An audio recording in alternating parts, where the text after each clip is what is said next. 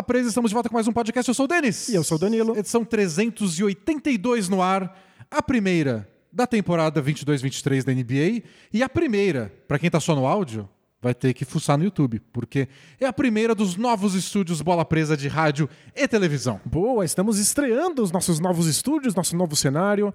Lembrando que você pode sempre acompanhar esses estúdios na transmissão ao vivo todas as quintas-feiras, lá por volta das 5 e meia da tarde. Eu sei que tem gente que é só do áudio, sei muito bem disso, porque eu sou assim. Eu não tenho o hábito de acompanhar podcast no YouTube, mas sei que muita gente gosta. Se você também do áudio, só dá um pause, vai lá, assiste a interação que a gente fez antes de começar esse podcast para ver como tá o cenário. Tá tudo muito bonitinho, muito muito gracioso e muito novo. Estamos estreando hoje. Pois é, é uma sensação muito legal, um passo enorme para Bola Presa e estamos muito felizes que a gente conseguiu dar esse passo a tempo do começo da temporada. Isso. É uma das coisas mais importantes para o nosso cenário, que incentivou a gente construir esse espaço novo, é nossa participação no League Pass, que a gente anunciou na semana passada. Então, duas semanas seguidas de novidades bombásticas.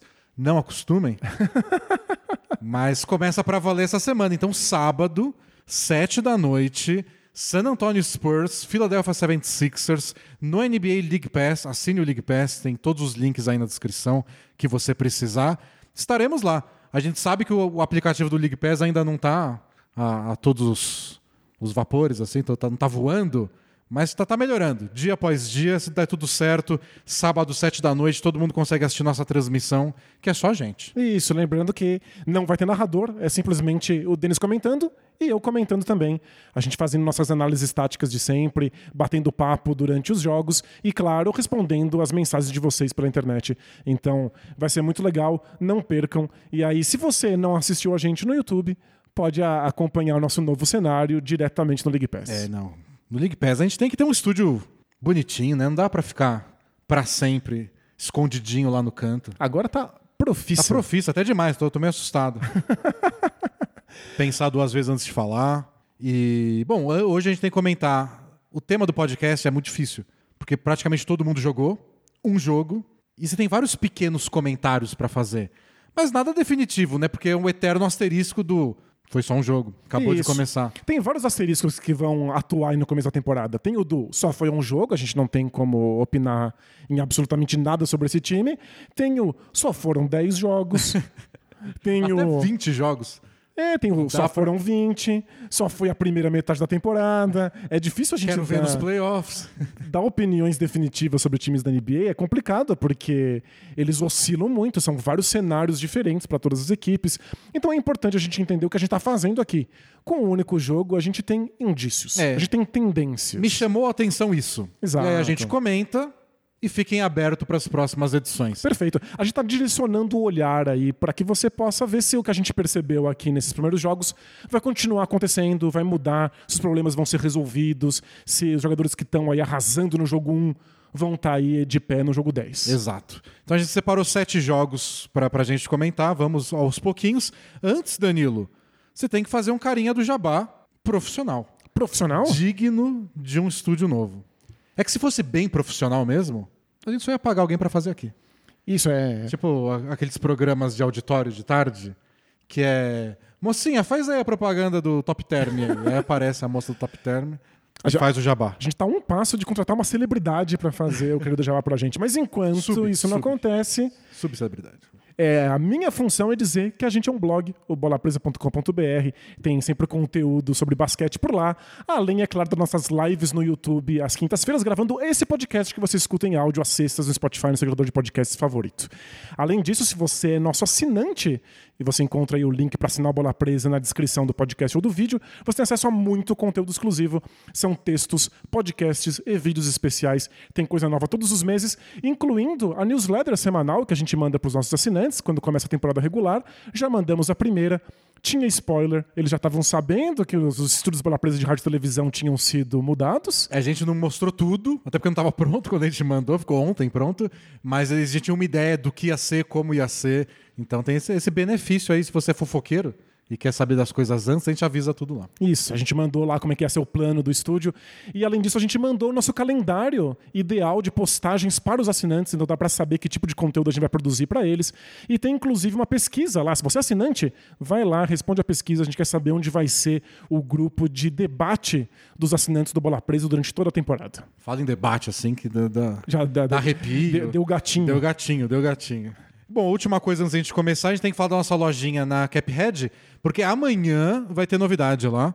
É, então, a partir dessa sexta-feira, vai ter uma linha nova com camisetas básicas. É do Bola Presa, tem o logo do Bola Presa, mas é pequenininho. E é um tecido novo que a Caphead ainda não usava, é, de algodão mais grosso, é mais. é, como é que eu posso fazer um jeito bem? É mais premium. E, então, se você quer sair, usar uma roupa para sair, mas ainda quer usar uma roupa do bola presa, mais discreta. Isso, vo- você que é discreto. É, o Danilo tá com uma do bola presa agora, que é um bola presa enorme no seu peito. Isso. Se você Mas- quer uma coisa mais discreta, com um tecido mais é, grossinho, mais bonito, vai lançar amanhã com várias cores diferentes. Então dá uma olhada lá no, na lojinha da Caphead. Eu vou colocar também na descrição do vídeo e do podcast. Boa. Eu tô aqui vestindo a camisa da firma. Mas você pode também, é só ver a nossa lojinha lá no bolapesa.com.br. E pra fechar, claro, assistam a gente sábado no League Pass. Isso, não- por favor, não esqueçam. Fala de basquete? Bora!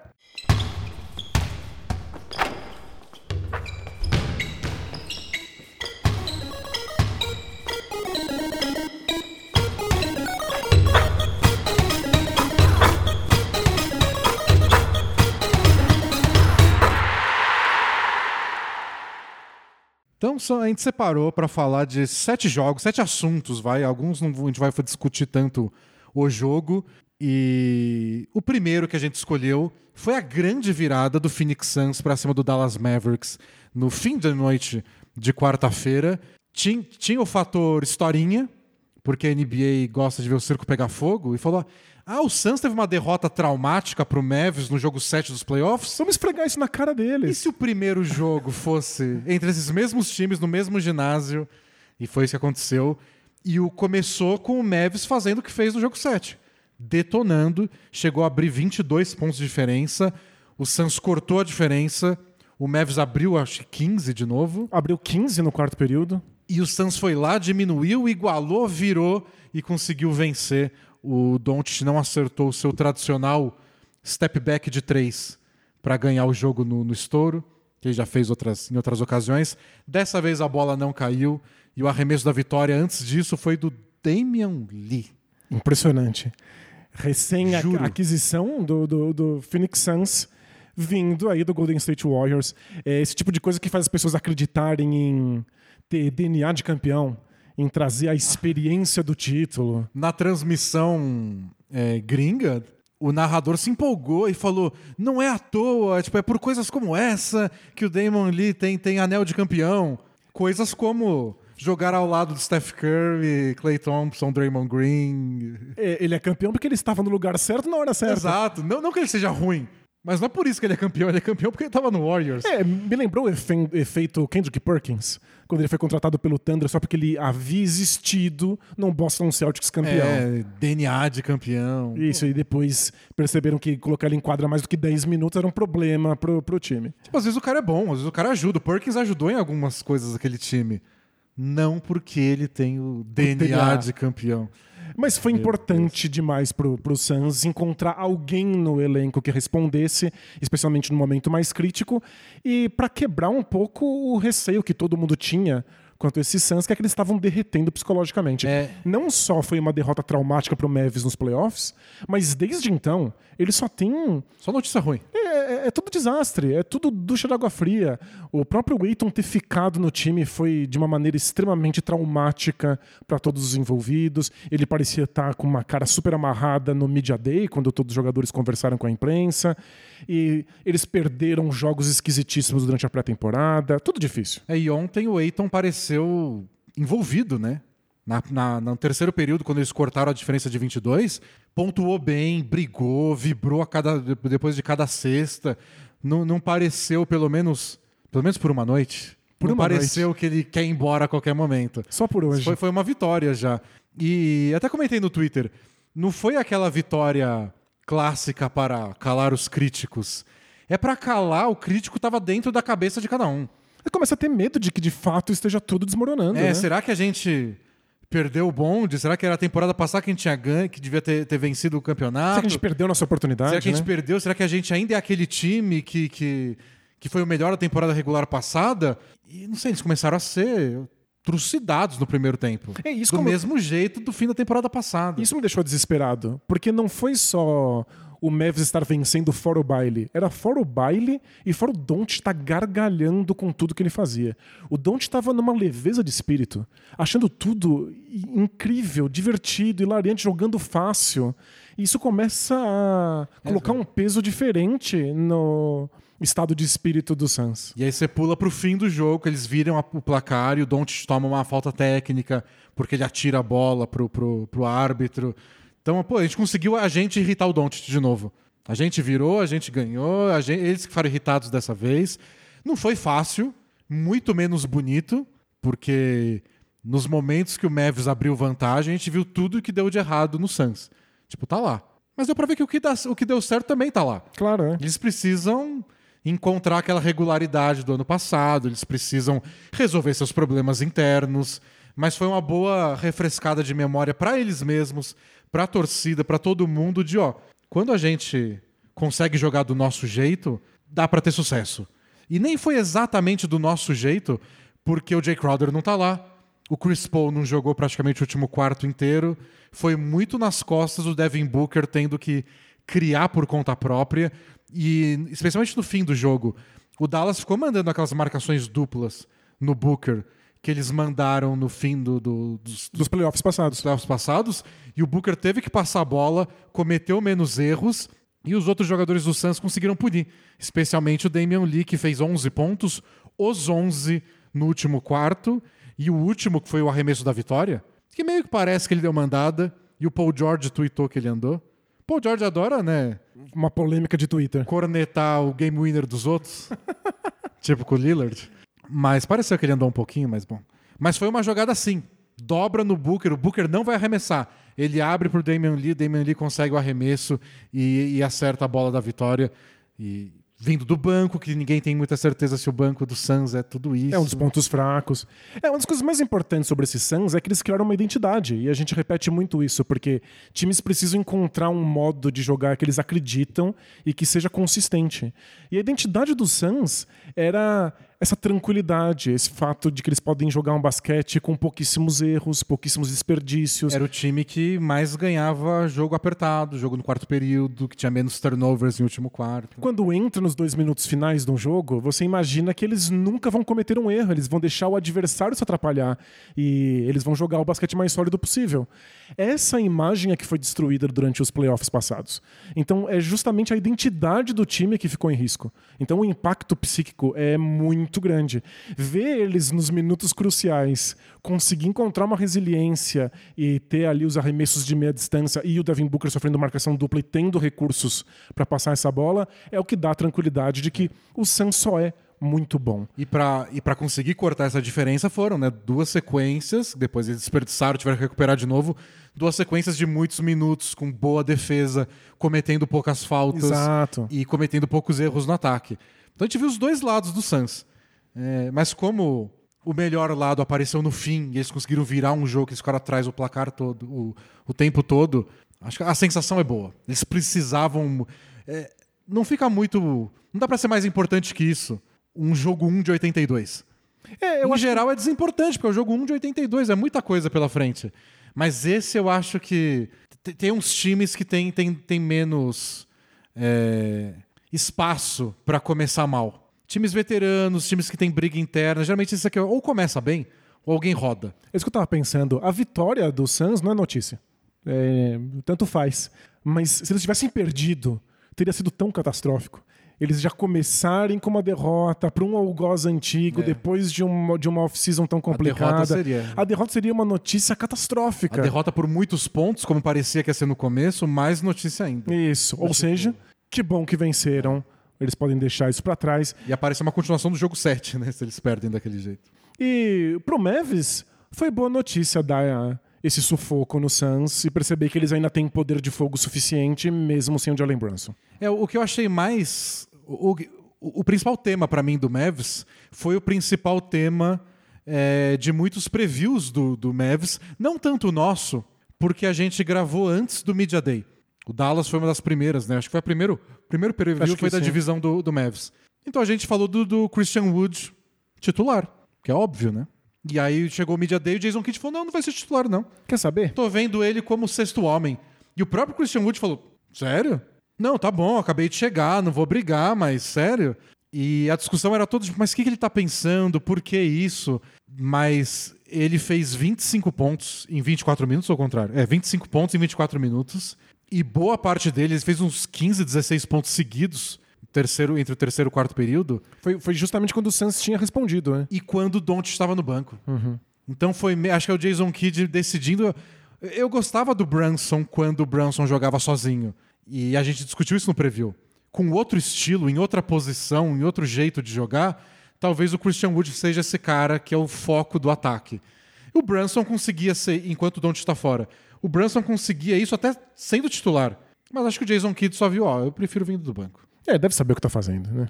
Mas é o tema, porque ele jogou muito bem, mas ele jogou só 20, 24 minutos e não jogou os minutos finais.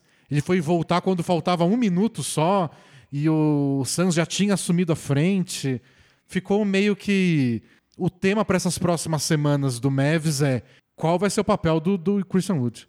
Continua de reserva, mas quantos minutos joga no total? Quando entra, quando sai? Joga os minutos decisivos? É, essa é o que está em aberto, porque quando ele jogou bem, ele jogou muito bem. E o que eu posso dizer como torcedor do Rockets, que teve o Wood por muito tempo no time, ele não é a pessoa mais fácil do mundo nos bastidores. Então, ele quer a bola, ele quer participar, ele quer ter protagonismo. Vai ser talvez complicado se ele tiver um papel de minuto nesse Mavs com minutos limitados. E, e foi uma sequência impressionante de pontos que ele fez no segundo tempo, mas foi meio preocupante também. Porque não foram as jogadas mais bem trabalhadas, ele não lutou muito, ele foi tipo, ah, vou arremessar.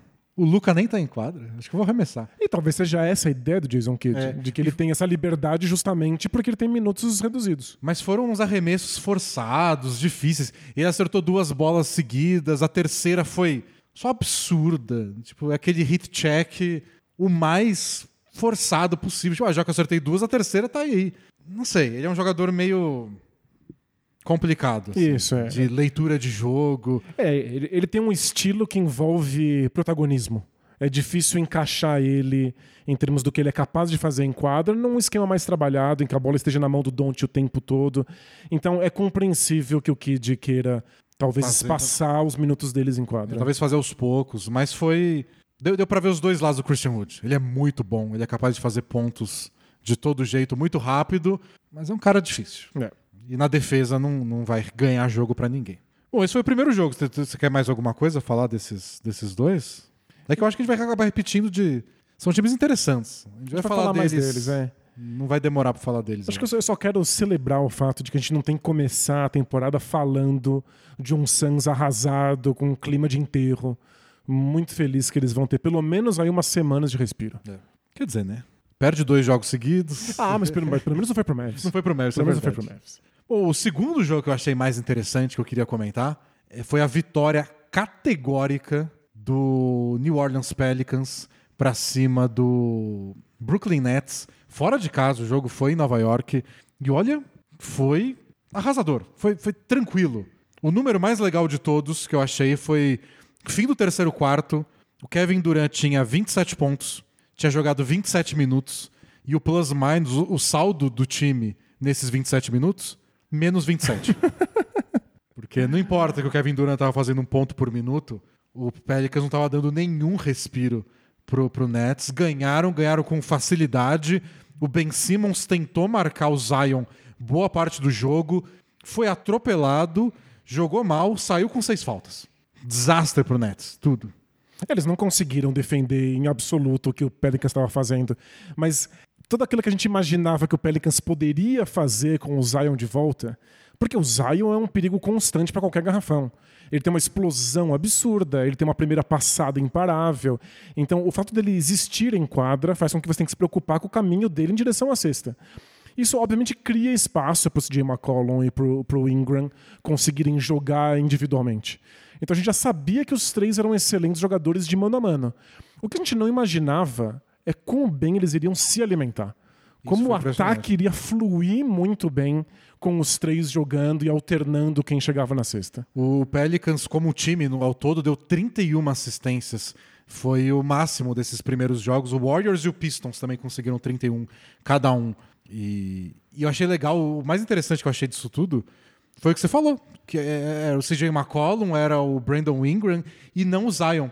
Porque o Zion, antes dessa última lesão que tirou ele da temporada passada, o Pelicans estava dando muita bola para ele ainda na defesa e ele ia pro ataque, era pavor, né? Tipo, o Zion vindo em alta velocidade. É, é um trem vindo na sua direção, é. Eu prefiro o trem. Você prefere ser atropelado por um eu, trem? Eu prefiro, né? acho que é mais seguro.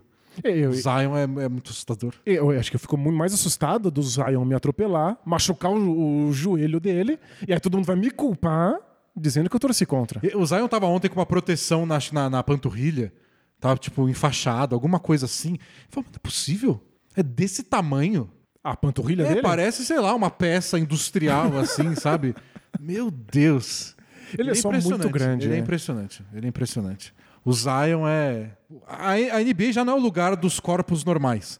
Quem chega na NBA é gente com braço muito longo, que é muito alta, que claro. é muito forte. E no meio desses, você vê o Zion falando: não é possível um corpo desse. É, é... A velocidade dessa explosão. E esse é o grande assunto sobre o Zion. É que ele é um corpo inédito na NBA. Ele é um corpo inédito no esporte. É. A gente não sabe como um corpo dele, como um corpo desse tipo pode se sustentar a longo prazo. É por isso que eu tenho as minhas dúvidas sobre o quanto o Zion pode é, adicionar ao Pelicans aí no futuro. Mas tudo que ele faz é inimaginado é. antes. Daqui a pouco ele reclama do tipo, eu, estudo o jogo, eu sou inteligente, dou passes, é, desenvolvo minha técnica e vocês só falam do meu corpo. Eu sou mais que um corpo. É, certamente é, mas é, que é um corpo que a gente nunca ah, viu antes jogando basquete. Esse cara é... e, e, e, então, aquele Zion era o que o Pelicans chamava de Point Zion. Eles davam o trabalho de point guard, de, arma, de armador, pro Zion e falavam, corre, vai. Mas desde então o Ingram melhorou esse, essa função dele, o, o CJ McCollum chegou, e até outros jogadores, o Devontae Graham, sei lá, o Alvarado. E eu pensei, mas o que, que vai fazer? A gente discutiu isso no preview. O Zion não vai ser o point Zion mais? E ontem não foi.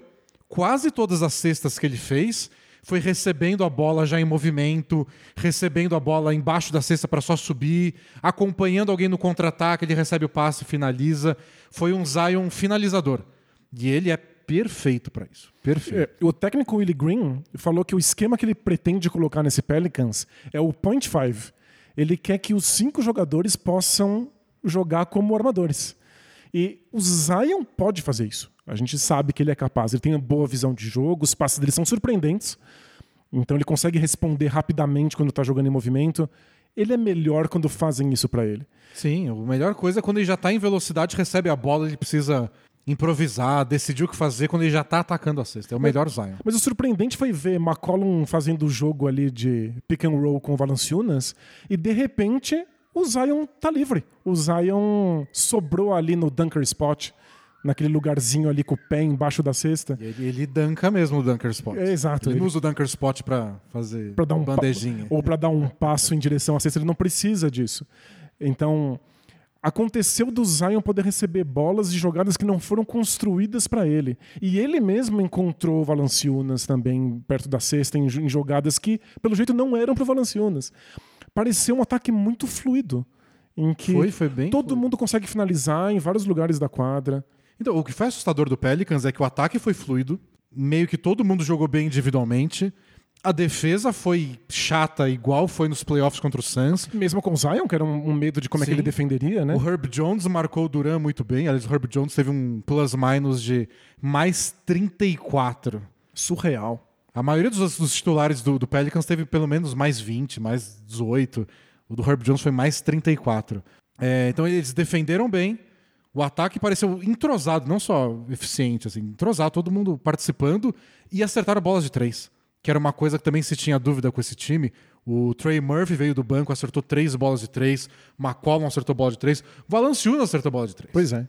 O que é muito importante para eles, já que eles têm tantos jogadores que atacam bem a cesta. né? Então, se, se esse time consegue achar uma regularidade de bolas de três, porque de quantidade acho que eles nunca vão arremessar muito. Não precisa, é. Mas se eles tiverem um bom aproveitamento, boa defesa e ser um time que maltrata o garrafão assim, que, e é um problema do Nets, né? Esse, O garrafão. Esse é o problema de uma análise de, de um jogo. É um time que já deve ser bom no garrafão, enfrentando um time que tem dificuldade em proteger a cesta. Parece que o time que é bom é melhor ainda. É, o, o Nets pareceu só fraco fisicamente. Parecia que eles eram crianças enfrentando adultos. né? É, é, o pivô deles é o Nick Claxton. Eu acho o Claxton tão bom quando troca a marcação, ele tem que marcar um jogador de perímetro, mas aí na hora de. Ó, você tem que marcar o Valanciunas e o Zion.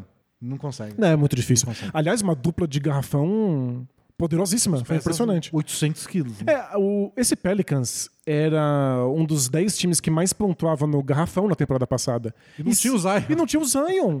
E o Zion bateu o recorde na última temporada que ele jogou de ser o primeiro jogador a fazer 20 pontos no garrafão por partida, em média, desde o Shaquille O'Neal no, no, no- em 2000. É, tipo, é ele e o Antetokounmpo. Ninguém mais faz ponto assim no garrafão. É, é- é muito impressionante. Números do, do Pelicans, pra gente ter ideia.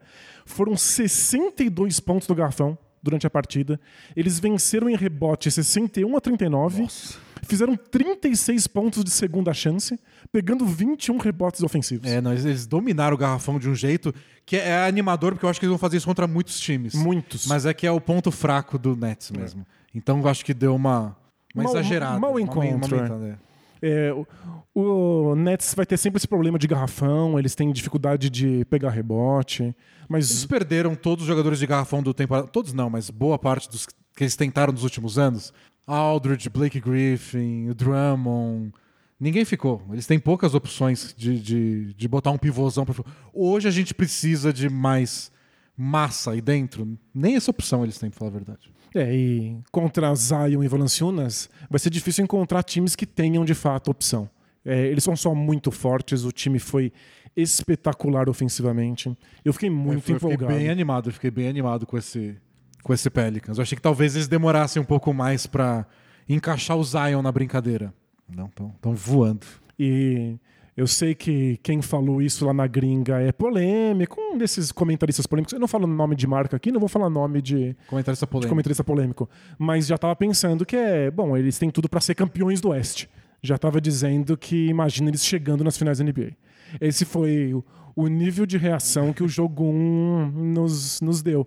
É claro que é só um jogo, é uma fotografia muito momentânea, mas é compreensível que as pessoas se empolguem. É, tem, tem time que você fala isso e você ri. Tem time que você fala isso e dá um tapa na cara da pessoa. É. Esse você fala, você tá apressado, mas eu não vou excluir essa possibilidade. Isso. É, eu sei de onde veio É. essa ideia de que é um time que pode chegar realmente longe no Oeste. É que é um dos problemas também. E nos Estados Unidos acontece bastante isso, porque lá tem muita concorrência, né? Lá tem 300 comentaristas de NBA em todos os formatos. Você sempre quer ser o cara que disse primeiro. Isso, o cara que acertou sozinho, É, né? Então, quando o Pelicans é, tiver na final do, do, do, do Oeste essa temporada, o cara polêmico pode ir lá e falar: Eu falei. No primeiro dia eu disse. e se não chegar, ninguém vai lembrar. Claro. Então acho que tem um pouco de dessa ansiedade de eu quero ser o, primeiro. Você falar que o Pelicans é favorito em abril, antes de começar os playoffs, quando estiverem em primeiro no Oeste, aí todo mundo vai saber já. Se acontecer tudo isso até lá. Ou seja, essa é a hora de você arriscar coisas É, completamente essa é a hora de dizer né? que você chegou arrasando. Então é sempre importante ter cuidado com essas, com essas afirmações. Mas dá pra entender de onde ele tirou. Não é falar que o Spurs vai ser campeão. É. E aí, acredito que sem o Zion, a gente tem sempre que manter esse parênteses, né? Como é que seria sem o Zion? Mandou energia lá pra baixo. já. Sem o Zion, esse Pelicans vai ser muito bom. É que com o Zion fica É, um é time o- é o passo que eles muito, podem dar. muito especial. E pro Nets eu não quero falar nada, eu quero esperar o Ben Simmons estrear, né? Vamos, vamos esperar o Ben Simmons jogar. Ah, que dó. Mas o- ele já tinha sido é, eliminado com seis faltas na- no último jogo da pré-temporada. E foi tipo seis faltas em 15 minutos, nem isso. E foi de novo. Ele tá tentando, parece que, onde eu posso fazer a diferença Claro. na defesa e não tá conseguindo defender naquele nível que a gente se acostumou. E, e esse é o problema. Porque ofensivamente a gente sabe das limitações do, do Ben Simmons e de como vai ser um trabalho longo entrosar ele com os outros jogadores, colocar ele nas rotações ofensivas. A gente já viu um começo ali dele fazendo pick and roll, ele fazendo o corta-luz ao invés de ele carregar a bola. Mas vai ser um trabalho. A defesa é onde ele deveria ter impacto imediato, Imediato. instantâneo. Transformar o Nets numa defesa de ruim pra boa Isso. ou de média pra melhor, pelo menos. Não parece que fez diferença nenhuma até agora. Se você não se lembra do Ben Simmons defensor, ele é um dos melhores da NBA. Eu a, sei a que última temporada que ele jogou, faz tempo. ele acho que foi em segundo, né? Ou terceiro na votação de jogador de defesa do ano. Ele tava na briga do prêmio. Eu acho que eu disse no podcast que eu votaria nele até ao invés do Gobert, por ele ser capaz de marcar várias posições, Ele marca cinco posições, né? cobertura. Então ele era um cara que fazia diferença e até agora não fez, mas muito tempo parado, etc. O Nets precisa, essa é a questão. É, o Nets não teve resposta defensiva ontem e o Ben Simmons só atrapalhou. Seis faltas, acabou jogando pouco. E o Nets- Deu pra ver ali que tinha um trabalho, tem alguma coisa acontecendo, mas foi muito curto. E o Nets é um desses times que eu não sei o quanto tempo eles têm. Tipo, outro dia o Durant tava pedindo pra mandar todo mundo embora, incluindo o técnico que é o Steve Nash. Eles podem se dar o luxo de começar com cinco vitórias, dez derrotas. Não sei. Mas o Kyrie Irving falou que o pedido de troca do Duran aproximou o time, uniu o time. Que é o tipo de coisa que você imagina mesmo quando alguém pede pra ir embora. É. Que isso tornou todas as pessoas mais próximas, né? Mais intimamente ligadas. Meu Deus. É difícil. Mas é isso, né? O, o Kyrie Irving abriu a boca, a gente ouve. E dá um prêmio fundo. de melhor frase um Kyrie. Irving pra ele no fim da temporada. Aliás, já temos um prêmio, né? Hum. Eu acho, esse acho que vai ser difícil bater o troféu Greg Oden de lesão da temporada, que é a lesão do Miles Turner. Ah, que se lesionou antes mesmo do, É. do primeiro jogo começar. Diz a lenda que o Greg Oden se machucou, uma das várias vezes que ele se machucou, sentando no sofá. Lembra? Eu acho que o joelho dele devia estar destruído já. E aí, quando ele sentou no sofá, que ele sentiu a dor. É, que, que o Greg Oden tinha. Ele tinha 18 anos de idade, mas ele tinha cara de que tinha 68 anos de E idade. joelho de 69. Perfeito. E, mas dizem que ele se machucou aí sentando na cama. E o Miles Turner estava se aquecendo pro jogo do, do Pacers, foi contra o. Esqueci. Mas ele se machucou pisando no pé daqueles molequinhos que ficam ajudando no aquecimento, que, que distribuem a bola, que seca o chão. Ele pisou no pé de um desses, torceu o pé vai ficar uma semana fora. É, é Ridículo. absurdo. Se foi um plano do, do, do Pacers pra ele não jogar e o time perder mais, aí é tanking nível estratosférico. Vamos, vamos ver qual é a próxima estratégia de É. lesão que eles empregam. Nossa, com quem eles jogaram? Eu tô, eu tô, tá na minha cabeça que eu vi os minutos finais. O Halliburton errando a bola de três, que ia levar o jogo pra prorrogação. Eu já e desculpa, eu não gente. consigo visualizar quem tava na frente dele quando ele errou esse arremesso. Era o Wizards, né? É o Wizards, é o Wizards. Boa, Wizards. Isso, isso. Isso. Com o Kuzma, o Kuzma continua pegando rebote que nem louco. Saudades do Kuzma. Se deixar, eu passo o dia aqui falando do Kuzma, do Caruso e do Caldwell Pope. Mas não farei isso, não desligue nesse, nesse momento, porque a gente vai falar agora do, do outro jogo que a gente queria comentar, que são os times jovens, a molecadona, Magic Pistons. Por incrível que pareça, um dos jogos mais legais aí dessa primeira rodada. Esses são dois times muito promissores, muito jovens, que no nosso preview a gente imaginou que não vão estar buscando muita coisa na temporada, porque ainda não é hora. Eles querem experimentar ainda, descobrir quais são os jogadores que vão ficar nesse elenco a longo prazo. Foram só dois times muito divertidos de acompanhar, que por coincidência se enfrentaram logo de cara. E os dois a gente deu, acho que o mesmo veredito no fim das contas, que é se o pessoal começar a vacilar no leste, não é fácil, tem, bastante time bom no leste essa temporada, mas se alguém demorar para engrenar, cair um pouco mais de, de produção, um desses dois times pode brigar pelo colher de chá, para ficar lá em décimo. Né? o Magic é um time muito jovem, mas com muitos bons jogadores. O Pistons até buscou jogadores mais veteranos, tipo o Bogdanovich, o Nerlens Noel, o Alec Burks, que acho que nem jogou ontem, né? Mas o- os dois têm essa. Tipo, ó, vamos ficar de olho. E essa primeira impressão foi boa pros dois. O Pistons venceu, mas a primeira impressão foi boa pros dois times. E foram boas primeiras impressões de vários novatos. Isso que foi fascinante por, por parte do Pistons. É, o Cunningham que já é mais calejado, É o segundo ano do Cunningham agora. mas mostrou que está bem entrosado com esse time, deu 10 assistências, além dos 18 pontos dele. O Jaden Ivey que o nosso medo é que ele forçasse demais na NBA, porque ele é um desses jogadores muito rápidos, muito explosivos. Baixa a cabeça e vai. Né? Abaixa a cabeça e vai, sai trombando em todo mundo. Achei ele bem controlado, puxou vários contra-ataques olhando para a defesa, soube esperar companheiros chegarem. Mesmo assim, fez 19 pontos, roubou três bolas. Ele deu um passe pro Bogdanovich no fim do jogo, que foi bem apertado, foi decidido no finalzinho. Parece uma bola de três do Isaiah Stewart, outro segundo anista que jogou bem. Mas ele deu um passe pro Bogdanovich, nossa, sensacional visão assim impressionante do Ivey. O Bogdanovich errou esse arremesso. Acabou nem fazendo tanta diferença. Mas foi como passe foi impressionante e o Bogdanovich ajudou como veterano e foi cestinha do time. Perfeito, é importante ter um jogador assim no elenco. E fora isso, o Jalen Duran jogou muito bem. Foram 14 pontos, 10 rebotes, 3 tocos pareceu atlético como a gente imaginava, mas muito mais consciente, sabia os lugares que ele deveria estar em quadra. Ele é o cara que o Knicks draftou, né? E no, no próprio dia do draft foi mandado pro, pro Pistons. E foi quando começou o papo de que o Isaiah Stewart ia jogar mais no perímetro, na posição 4, ao invés de ser pivô, para dar poder espaço usar o Duran. pro o, o Jalen Duran. E o Isaiah Stewart disse que ficou treinando arremesso de três, mostrou isso na Summer League e deu a bola da vitória. Foi uma bola de três do Isaiah Stewart da zona morta no último minuto do jogo. Então. E até do lado do, do Magic, a gente vai falar do banqueiro, mas tem também outros jogadores jovens jogando bem, Franz Wagner. Então foi um jogo para quem gosta de ver molecada em quadra. Não, foi, foi incrível. Mas é, o banqueiro foi só outro nível. E eu, eu tava com algum receio de que o banqueiro demorasse mais para pegar as rédeas do Magic, porque o Wagner tá jogando um basquete de altíssimo nível. E eles têm outros armadores, né? O Cole Anthony, o Jalen Suggs. E o Cole Anthony não é o armador que mais solta a bola Não, no mundo. O Franz Wagner vem de uma excelente campanha na Europa, então talvez o banqueiro tivesse que chegar na miúda ali, comer pelas E beiradas. até apareceu na, na, na- na pré-temporada. Ele teve uns jogos aí de 10, 11 pontos. Ficava sempre pegar na bola há muito tempo. Falei, to- to- toca pra ele. Deixa mano. ele resolver. Deixa e foi o que aconteceu. Deixa ele não aprender. É, é, parece que o, Ele não precisa aprender, ele só precisa ter a bola ele, na já, mão. ele já sabe. É, é um dos repertórios mais vastos ofensivos que a gente já viu na, na, na NBA. E é, é só assustador que ele tenha isso tão cedo, tão rápido. Ele já tá pronto. Como eu queria esse cara no Rockets, minha nossa senhora.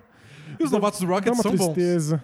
O Mas Jabari não- Smith jogou bem ontem. Jogou, mas, n- Mas não é que o banqueiro, o banqueiro fez 27 pontos, 9 rebotes, 5 assistências, Dois tocos. dois tocos, ótimo aproveitamento de arremesso e não tentou bola de três, né? Nenhuma bola de três. Ele não precisa. E o Magic entendeu que se você dá a bola pra ele, ele cria coisas. É, movimentações ofensivas surgem só porque o banqueiro existe. E você não tem como prever que tipo de, de jogada ele vai fazer quando você está defendendo ele. É, tiveram uma- pelo menos umas duas que ele fez no contra-ataque e tudo que você não espera de um novato, que ele estava sob controle. Ele diminuiu a velocidade, depois acelerou, acelerou a primeira passada e usou o corpo para conseguir manter o equilíbrio. A única que ele foi com tudo, igual um novato apressado, ele deu a enterrada do dia. Isso, é terra da temporada, É, provavelmente. Na cara do, do Corey Joseph, né? Foi. Nossa, aliás, não foi do. Quem foi a cana? Foi, acho que foi, né? Foi? Então foi uma enterrada assim, sensacional do, do, do banqueiro. E foi nem a única que ele falou que, tipo, calma. Não, não, eu sei o que eu tô fazendo. E ele tem um jogo que não depende dessa, dessa explosão. Ele não precisa ser super atlético. Ele, ele consegue ser. Ele lembra muito o Carmelo, a gente já falou isso na, na, na pré-temporada, porque ele tem um trabalho de pés espetacular, joga bem de costas pra cesta, Adora arremesso de meia distância. adora arremesso de meia distância, tanto que nem arremessou bola de três pontos. Mas some a isso o fato de que ele é muito alto e muito atlético. Ele vai enterrar em cima de muita gente, dar arremessos por cima de defensores. Olha, eu não perco mais um jogo do Magic. Eu tô encantado, apaixonado. E o, pra mim, o Magic e o Pistons foram alçados pro topo, o topo do meu League Pass. São os times que eu tenho mais vontade de É, acompanhar é bem agora. legal. É, Eu- como você disse para os comentaristas que querem chegar primeiro, eu quero chegar primeiro no bonde do, do Magic e do Pistons. O... Tá falando de, de- de colocar a bola na mão do banqueiro pra ele criar. O Franz Wagner fez 20 pontos, 5 assistências, que também não é pouco. E várias vezes ele foi. Botaram ele de um lado da quadra, isolaram, deixaram ele sozinho. Ele atacou no mano a mano. Então eles têm o banqueiro que pode fazer isso, eles têm o Franz Wagner que pode fazer isso, eles têm o Wendell Carter, que ontem não, foi- não chamou atenção, mas consegue operar da cabeça do garrafão, dar passes. E tem os armadores todos, né? O Suggs jogou bem ontem, especialmente nos arremessos de longe. Então é, é muita gente pra criar, muita gente pra passar. Se eles juntarem, se eles conseguirem encaixar o entrosamento nisso, é, talento individual eles têm. Sem dúvida. É um time bem legal. É um time que no mano a mano vai criar não só cestas, mas oportunidades para outros jogadores. É Talvez eles- jovem, não sei se vai ser todo dia. Você vai botar no League Pass empolgado, vai ter um dia que você vai falar, tipo, "É, não é hoje. Isso, Amanhã hoje a gente não, volta. não, Amanhã a é. gente volta e vai estar tudo certo. Só tem esse receio de que não é, nesse momento, um time cheio de bola de três pontos. Talvez, eventualmente, eles sintam falta disso. Sim, e erraram algumas coisas importantes no fim da partida. O, o Pistons foi bem mais é, preciso no fim do jogo do que o Magic acabou custando a vitória. Próxima partida que a gente queria comentar é a vitória do Chicago Bulls para cima do Miami Heat em Miami. Parece pouca coisa? Já não parece pouca coisa, parece bastante coisa. Mas se você lembrar a temporada passada, Danilo, é muito mais. Porque o Magic, o, o Magic, desculpa, o Heat foi o time de melhor campanha no leste temporada passada. O Bulls, contra o top 3 de cada das duas conferências somadas no ano passado, acabou com um total de zero vitórias, 16 derrotas. Eles foram incapazes de ganhar de qualquer time do topo. O né? Bulls não conseguia ganhar de time bom. Esse foi o drama do Bulls temporada passada. E depois as lesões, claro, eles terminaram meio baleados. Mas mesmo quando o time estava bem, lá em primeiro, segundo, terceiro lugar do leste, quando eles enfrentavam o Heat, o Bucks, depois o Celtics, onde o Celtics conseguiu crescer, não ganhavam. Não ganhavam. E eles estrearam já chutando esse fantasma para longe, igual a lá Phoenix Suns. Tipo, ganhamos do, do Heat. A não ser que o Heat não seja mais um time de top 3. Isso, aí a gente vai ter que ver aí nas próximas semanas. Mas pra mim o mais incrível é que eles ganharam do Hit sem poder usar o Zach Lavine, que sentiu um desconforto no joelho dele, que já vem de operação, e vai ser poupado aí pelo menos por mais um jogo. Então, isso é preocupante. É, a, a vitória foi legal, parabéns pro Bulls. The Rose é meu jogador favorito na terra de assistir e pro mano a mano. Mas você precisa do Lavine jogando bem. O Lonzo Ball não vai voltar tão cedo. Talvez não volte essa temporada, né? Então, a, a longo prazo, essa lesão do Lavine dá, dá uma preocupação. Mas o DeRozan, quando ele embala, E a gente tava com esse medo de que o DeRozan teve uma temporada muito acima da curva dele. Com um aproveitamento histórico em bolas de meia distância. Outro jogador que pontua com um repertório gigantesco sem arremessar bolas de três. Sim. Até tentou colocar no repertório, mas não é uma bola. até acertou de bolas de três ontem, Pois é. importantes no fim do jogo. Acertou duas bolas de três pontos na partida, mas a gente tava com esse receio de que talvez ele não conseguisse manter o mesmo nível. O que seria completamente normal, porque foi, foi. A gente comentou, acho que até no preview. Ele teve. Quebrou o recorde do Chamberlain. De sequência de partidas de mais de 30 pontos, com mais de 50% de aproveitamento. Não- Não é normal ter um aproveitamento desse por anos a fio, ainda mais nessa altura da carreira. Ele começou bem. Ele poderia ter uma partida, uma, uma temporada muito pior do que a temporada passada e ainda ser uma boa temporada. Sim, e ainda sem ser um dos melhores jogadores da NBA. O problema é que o Bulls dependia do nível máximo do DeRozan. E pro dia 1 ele fala: beleza, eu tô aqui. Foi isso. É Vocês precisam de 37, eu faço 37. 37 e 9 assistências. Ele se tornou um passador muitíssimo melhor depois da passagem dele pelo Spurs, em que ele jogou tanto de ala de força, jogou tanto de power forward, em que ele tinha que virar de costas para cesta e passar a bola para os arremessadores, e agora ele faz isso com muita facilidade. É, eu fiquei meio preocupado com isso do Bulls a longo prazo, do quanto eles dependem do DeRozan, mas enquanto a gente vai jogando assim, dá pra ficar roubando uma vitória aqui e outra lá. É que se eles têm ambições maiores, aí precisa de precisa do Zach precisa do, do Lonzo Ball. Mas é espetacular ver o DeRozan jogar. É, Nossa é- senhora. É só imperdível. E o Heat, no- uma das melhores defesas da NBA. Com bons jogadores de defesa individual, eles podem fazer defesa por zona, eles sabem, podem e costumam dobrar a marcação. Então era um time que poderia tentar tirar a bola do DeRozan a qualquer momento. Tentaram, aí ele deu nove assistências. Então, nossa, foi, foi um show do DeRozan. Fiquei muito impressionado. E por parte do Hit, algumas coisas que a gente pode já inferir dessa primeira fotografia. A primeira é que o Tyler Hero foi titular. Então, Eu acho que isso. Ele meio que cobrou, né? E você acabou de dar renovação de contrato. Bom, é, é que eu imagino isso sendo pior para o Hit. Era tão importante que ele assumisse o, o segundo escalão da, da equipe. Ele cria arremessos ao bel prazer. E às vezes isso é mais importante para eles quando o Jimmy Butler não está em quadro, por exemplo. Mas enfim, ele pediu, É há o uma tipo pressão, coisa, é um malabarismo que o técnico tem que fazer pra ter as duas coisas. deixar o Ah, jogador você é feliz. titular, sim, aí depois tira mais cedo, aí volta logo. Você organiza os minutos ao longo do jogo pra ele estar em quadra quando o Jimmy Butler não tá, mas ele tem que começar o primeiro e o terceiro período. É. E fora isso, acho que tem que ficar de olho aí no Kyle Lowry, porque É, não a temporada começou bem. passada dele já foi muito complicada e existia essa desculpa de que ele estava passando por lesões, de que ele não estava bem pessoais, né? fisicamente. Ele passou um tempão afastado por questões pessoais, ninguém nunca explicou o que, que é, porque dessa vez respe- resolveram respeitar né, a privacidade. Dessa vez a fofoca não chegou, Não né? estamos acostumados com isso, mas bom, aconteceu alguma coisa que a gente não sabe se se resolveu. Bom, mas bem ele não tá jogando. Isso, e aí esse jogo foi muito ruim. Foi uma atuação bem esquecível do Lowry. E ficou bem evidente como o Hit depende dele. Como é importante que ele, às vezes, crie jogadas, acalme o Hit quando o Hit acelera demais, construa uma movimentação quando o ataque deles empaca. É, o ataque deles empacar é uma constante. Às vezes é uma questão de cinco minutos que a coisa não andou, sabe? E eles precisam de alguém. O Ben Adebayo falhou nisso nos playoffs. Lembra a gente cobrando? Adebayo, arremessa, infiltra, briga. E ele não conseguia, não todo jogo. E o Lowry era um desses caras. Se o Lowry não faz isso, se o Adebayo não faz sempre, ao longo prazo eles podem sentir falta.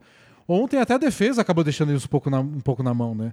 Eles não conseguiram segurar o DeRozan, mas aí você vai ver o replay.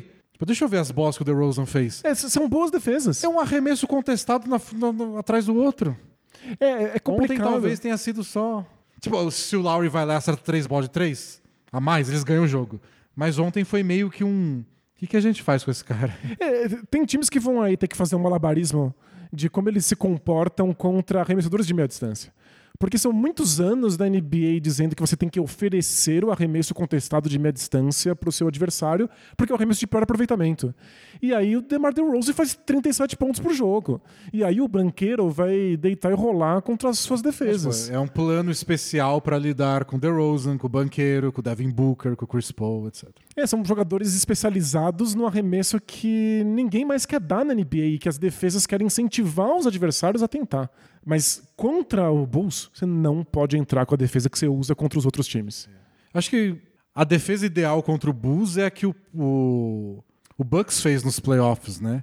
Que era meio que tira a bola da mão do DeRozan de qualquer jeito, mais vezes que você puder. Mas era um Bulls ainda mais desfalcado que o normal. Então o Bucks pagou para pra, as bolas de três do Bulls ainda mais do que os times costumavam pagar. E aí fica mais fácil, né? O elenco do Bulls com, com mais arremessadores, você não pode ser tão extremo. Tanto que ontem o DeRozan deu um monte de assistência. É. Que ele não conseguiu nos playoffs. Mas é o jeito, porque no mano a mano tá difícil parar. o É, DeRozan. muito complicado. Tem que ter um plano tático especializado em jogadores assim. E retomando o que a gente falou do Suns, a bola de meia distância do Devin Booker foi crucial para que o Suns conseguisse vencer o Mavis. né? Sim, sim. É, Sem dúvida. é só um arremesso que as defesas não sabem muito bem como se comportar. É, e dependendo de como o adversário marca, né? Se ele tem um pivô que gosta de recuar para fechar o garrafão. E no caso do Suns, tem sempre o passe possível para o Aiton se o pivô resolve ir para cima. É, o jeito que as defesas são montadas hoje, acaba sobrando aquele espaço ou um passe. E ninguém pune melhor isso que o Suns, aliás, principalmente quando o Chris Paul tá em quadra. Mas o DeRozan sabe também. É, e são jogadores mais antigos, né? É um estilo de jogo mais antigo explorar essa meia distância. Por isso que é tão importante que o banqueiro seja um jogador novo, aí cheirando a fralda, dente de leite, que também tem esse tipo de é, jogo. É legal, né? Porque pensando como comentarista, como podcaster, como torcedor, o legal é diversidade, é né? ter gente que faz uma coisa nova e, e aí vai vir o próximo Steph Curry, vem junto, vem também. Mas eu quero esse cara que arremessa de meia distância. E quero o pivô clássico, e quero o pivô moderno, e quero o unicórnio também. E quero um cheeseburger e fritas, Isso. se possível. E um rinoceronte pra gente montar em cima. Legal. E assistir os jogos no League Pass. Não, mas é, a gente vive de diversidade. E, e muitos torcedores se desesperam, assistem uma temporada e acham que um time vai sempre ganhar, ou que um estilo de jogo vai ser sempre dominante. A graça da NBA é justamente que tem muitos estilos, muitos jogadores diferentes, e que eventualmente todos têm seu palco. É, mas aí você tá pedindo demais, né? O pessoal não se emocionar e falar, acabou. Acabou, agora não tem mais o que fazer. Eles vão ganhar sempre. Todo time que é campeão vai ser campeão para sempre. Todo time. Tudo é insuportável. Todo campeonato vira uma dinastia de 100 anos. Esta tá chegando o dia que eu vou abolir essa palavra do, A dinastia? do, do vocabulário bola presa. Tipo subestimado, superestimado. Que tipo, ah, mas qual é a maior dinastia? Tipo, dinastia? A história da China agora que a gente tá. Lembra quando quiseram chamar o Yao Ming? De, de, The Dynasty, Dynasty, né, de dinastia, ele ficou muito confuso. porque para ele dinastia é uma coisa completamente diferente e porque queriam chamar ele de dinastia Ming. Aham. E ele falou: Ming é meu nome, não meu sobrenome, então nada disso faz sentido. Mas pra gente soa legal, Yao Ming. É, Vai lá e joga basquete, deixa a gente fazer os apelidos. deixa a gente fazer uns sons engraçadinhos com a É. boca, né? Mas se eu fosse Ming, eu falava, tá bom. Deixa, né? Deixa. Posso ir pra, pra minha casa? É, Esses ocidentais, deixa, É, de- deixa, deixa. eles, deixa eles. É o famoso. Eles que são brancos que se entendam. Próximo jogo? Bora. Não vejo tempo, como a gente tá. No, faz tempo que eu não vejo tempo. Tem que ser rápido agora. Jogo rápido. É, a gente vai falar do Cavs e Raptors, né? Que a gente já comentou no, no pré-podcast de como é assustadora a defesa do Raptors. O Raptors ganhou um jogo bem disputado, que o Darius Garland acabou saindo com o olho machucado, porque pelo jeito liberaram o dedo no olho, Danilo. Não pode mais falta pra parar contra-ataque. Mas dedo no olho Dedo tudo bem. no olho tá liberado. Não pode no MMA. O UFC não pode dedo no olho, mas na NBA tudo bem. Coitado do Garland, não conseguiu voltar pro segundo tempo.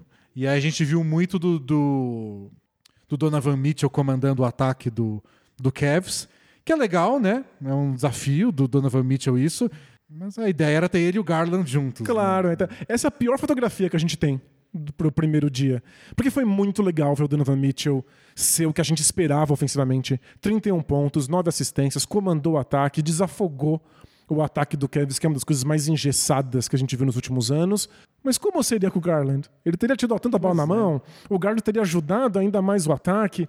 É, ficou uma, uma fotografia meio torta. Porque uma, uma das coisas que fez o Raptors ganhar ontem foi os turnovers. E aí você tem um armador em quadra, se tivesse o Garland ia cometer menos erros. É, não sei. Mas É, o- e, e o Donovan Mitchell lida muito bem com dobras de marcação e com marcações pressionadas, mas de um jeito exótico. Ele tenta passar no meio dos defensores. Isso, é meio arriscado, É né? arriscado. Ele tromba com todo mundo, pula no ar, dá três piruetas, depois ele procura um passe. Me lembra um pouco. Ele é melhor que isso, nesse- do que esse jogador que eu vou falar, mas me lembra muito o Jalen Brown. O Jalen Brown vê uma marcação tripla chegando e fala: Quero. Eu acho que pelo meio é mais legal, né? Vai ter mais impacto se eu conseguir passar por esses três? É o risco do eu acho que dá. Acho que dá, acho que dá, Acho vai, ser, que vai dá. ser legal. O Jalen Brown se, se anima quando tá difícil e o Donovan Mitchell também, mas acho que o Donovan Mitchell lida melhor. É, é a linha entre a- o otimismo e a imbecilidade é muito tênue, né? Então o Donovan Mitchell é muito bom fazendo isso, mas não passou aquela sensação de segurança, de estabilidade que o ataque do, do Cavs precisava E, o- e o Raptors é muito caótico, né? defensivamente. né? É, eles, eles criam pavor. Foram 15 roubos de bola ontem.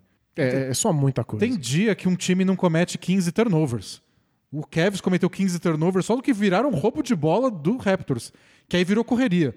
Com aqueles caras que dá uma passada que atravessa a meia É, quadra. todo mundo é gigante no Raptors. né? Nossa. E aí foi quatro roubos de bola, acho que do Van Fleet, mais três do, do Scottie Barnes e dois do Siaka. Sei lá, estou misturando os números. Mas no total foram 15 roubos de bola do, do Raptors. E fora isso, os últimos cinco minutos de jogo, quando estava apertado, o Raptors só cedeu uma cesta. Uma cesta em cinco minutos A cruciais de jogo. defesa deles é.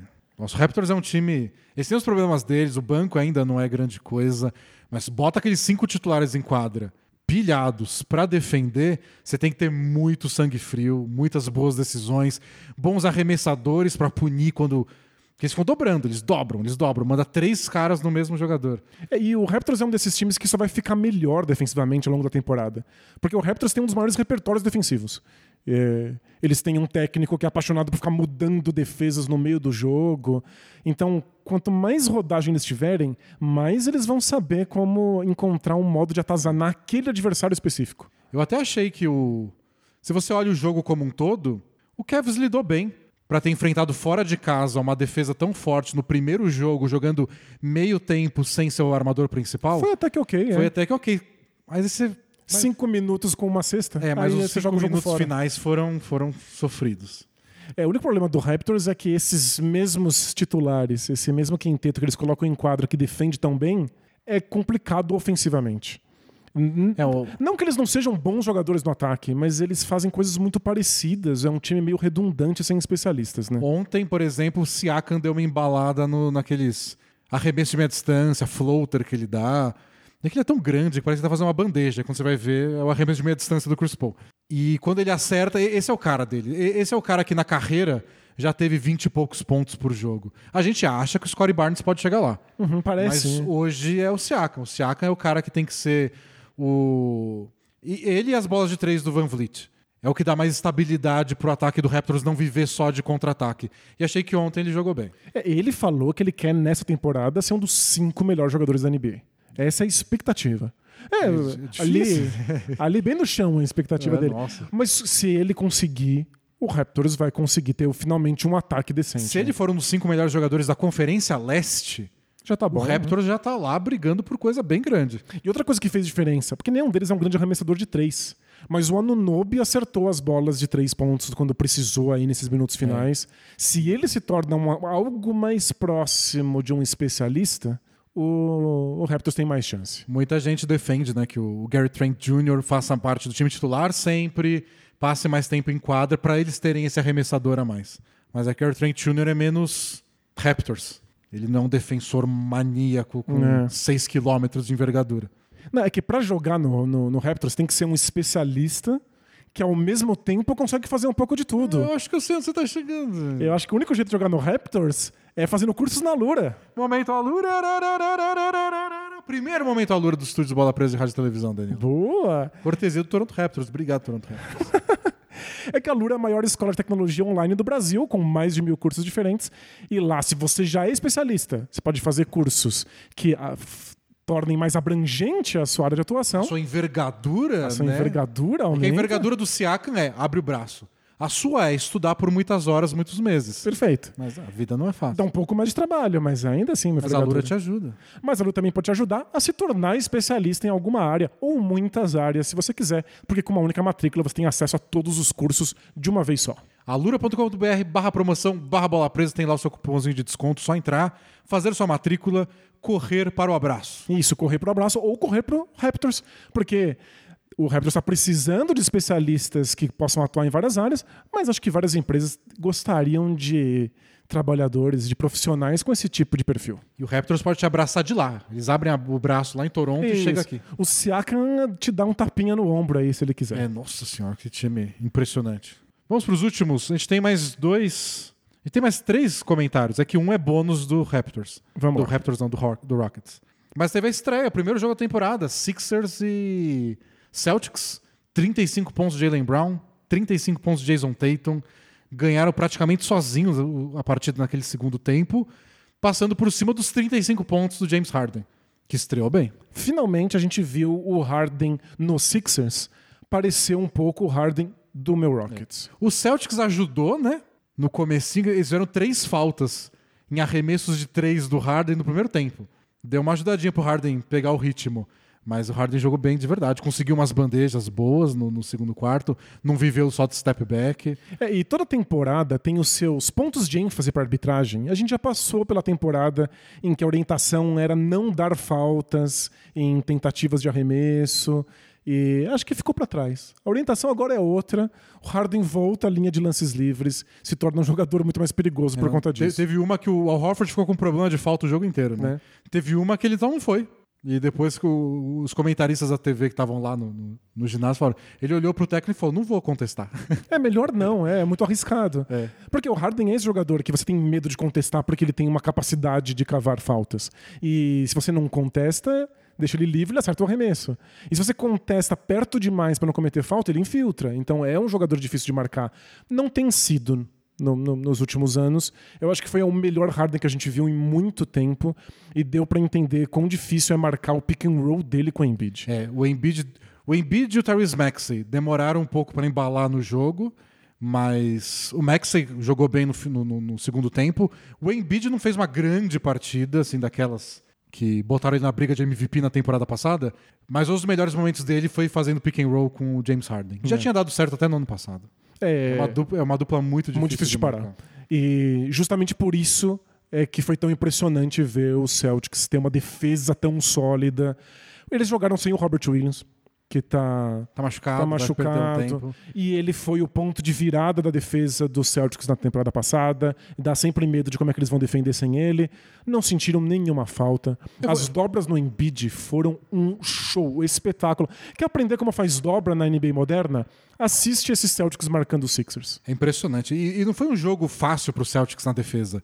Eles começaram mal, fizeram muitas faltas, tomaram um ponto de lance livre. O Al Horford teve que sair com problema de falta. O Grant Williams teve que sair depois porque fez muitas faltas em sequência. Mas ao longo do jogo, eles foram é, pegando jeito. Chegou uma hora que o Embiid não conseguia receber a bola. O Harden tinha que jogar mano a mano todas as posses de bola seguidas. E eles começaram a transformar turnover em contra-ataque. É. Aí acabou o jogo.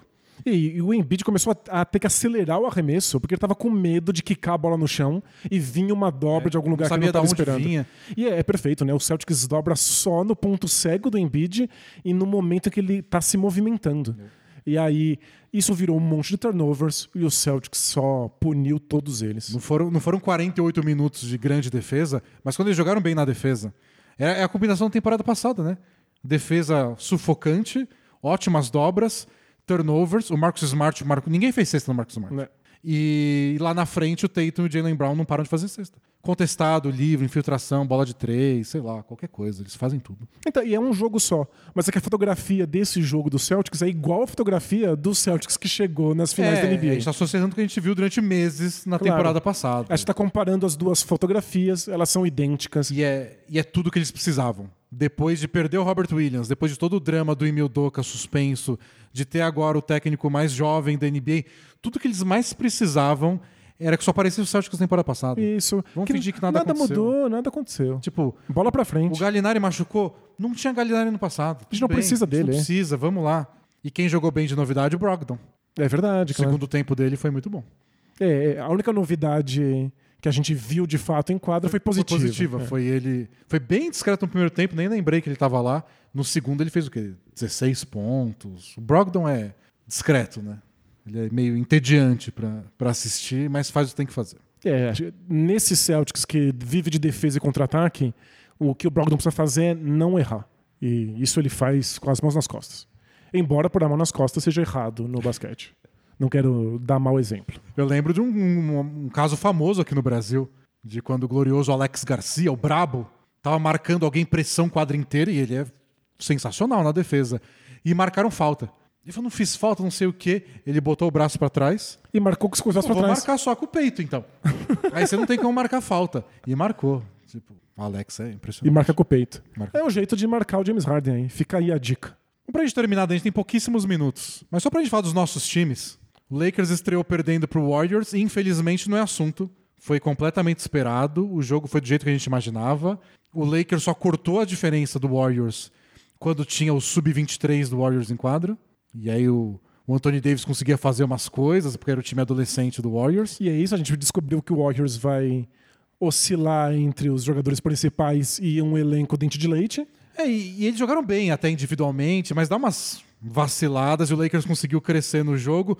Nunca o bastante pra. Sei lá, cortou a diferença de 20 pra 10, de 25 pra 12. É, o Warriors nunca teve em Não, risco de perder o foi jogo. muito é. fácil. Mal deu pra analisar as questões sérias do Warriors. Mas o que eu achei mais interessante do Lakers foi a declaração do LeBron pós-jogo, né? Que ele falou que eles não, eles conseguiram gerar bons arremessos no ataque, mas que pra ser honesto, a gente não tem grandes arremessadores. Nosso time não foi construído assim.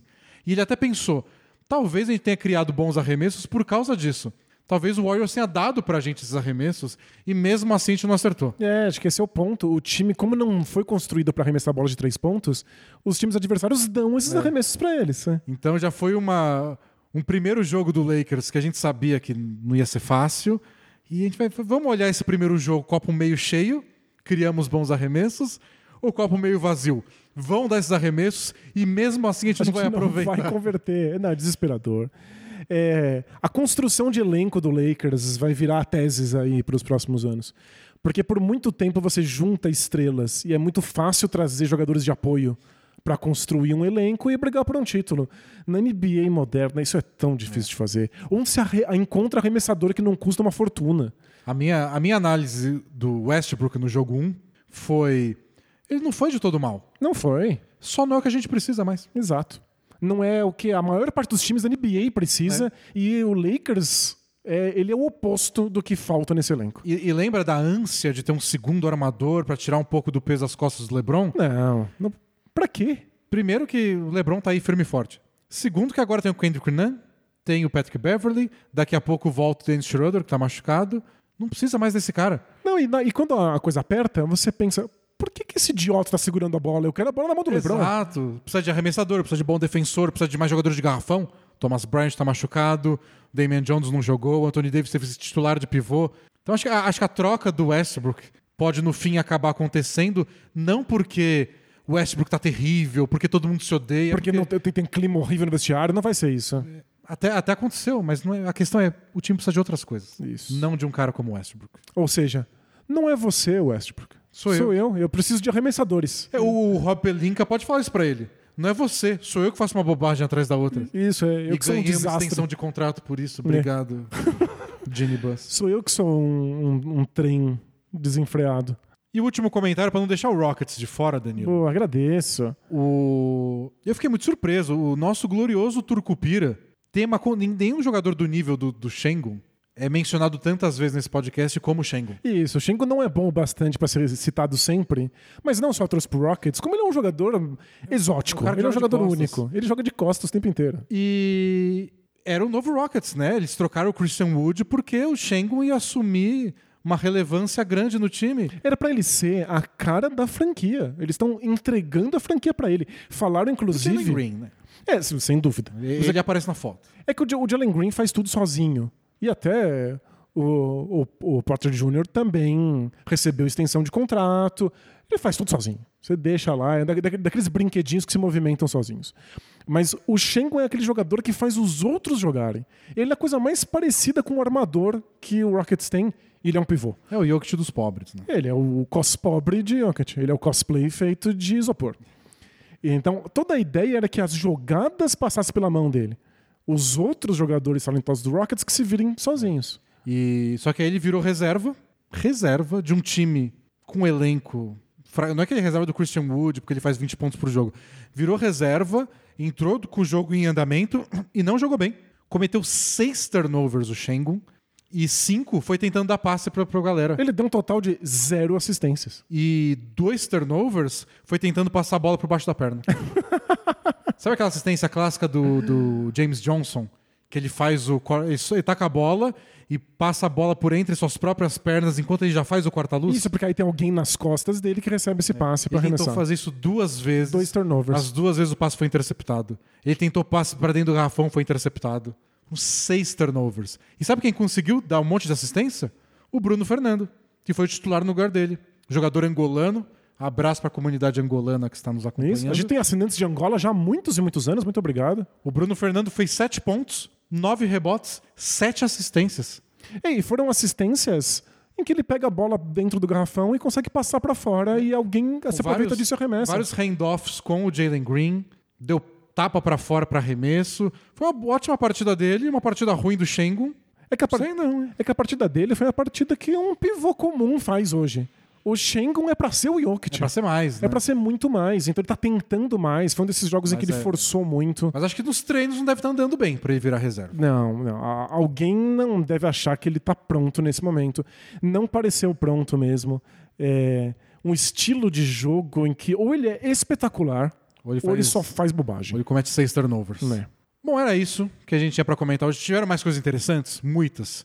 Muitos times que valiam a pena comentar, sem dúvida, mas a gente tem que começar de algum lugar. E- E, é do Shengun, claro. Claro. Esse é o mais óbvio. E tem dois times aí que a gente adoraria comentar, que são times muito importantes, que ainda não estrearam, que é Clippers e Bucks.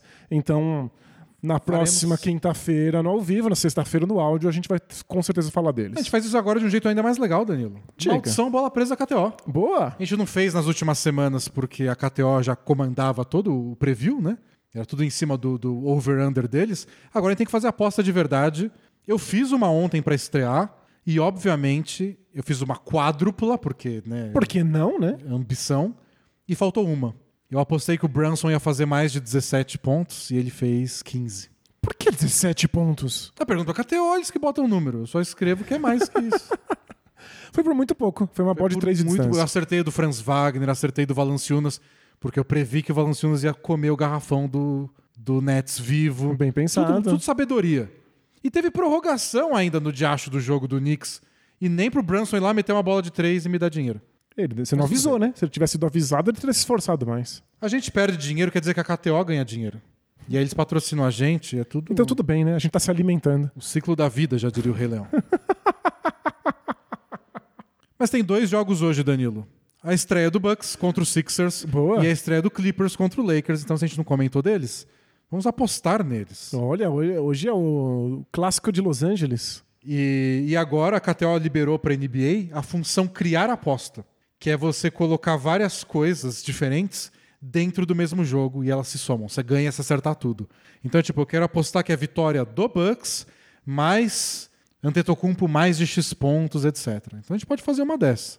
Boa. Vamos começar apostando que o Clippers vai vencer. O Clippers do Lakers? Isso. É, né? Você sabe, você sabe. Olha bem nos meus, no, bem fundo dos meus olhos e diz que não vai acontecer. Não vai acontecer. Então, Clippers ganha. Vamos pegar umas individuais legais aqui. E aí, cuidado com apostas no Kawhi Leonard, porque o que estão dizendo é que ele deve vir do banco para poder ter restrição de minutos e ficar saudável durante toda a temporada. Isso. Assistências. Zubat mais de uma e meia. Tem umas coisas muito aleatórias.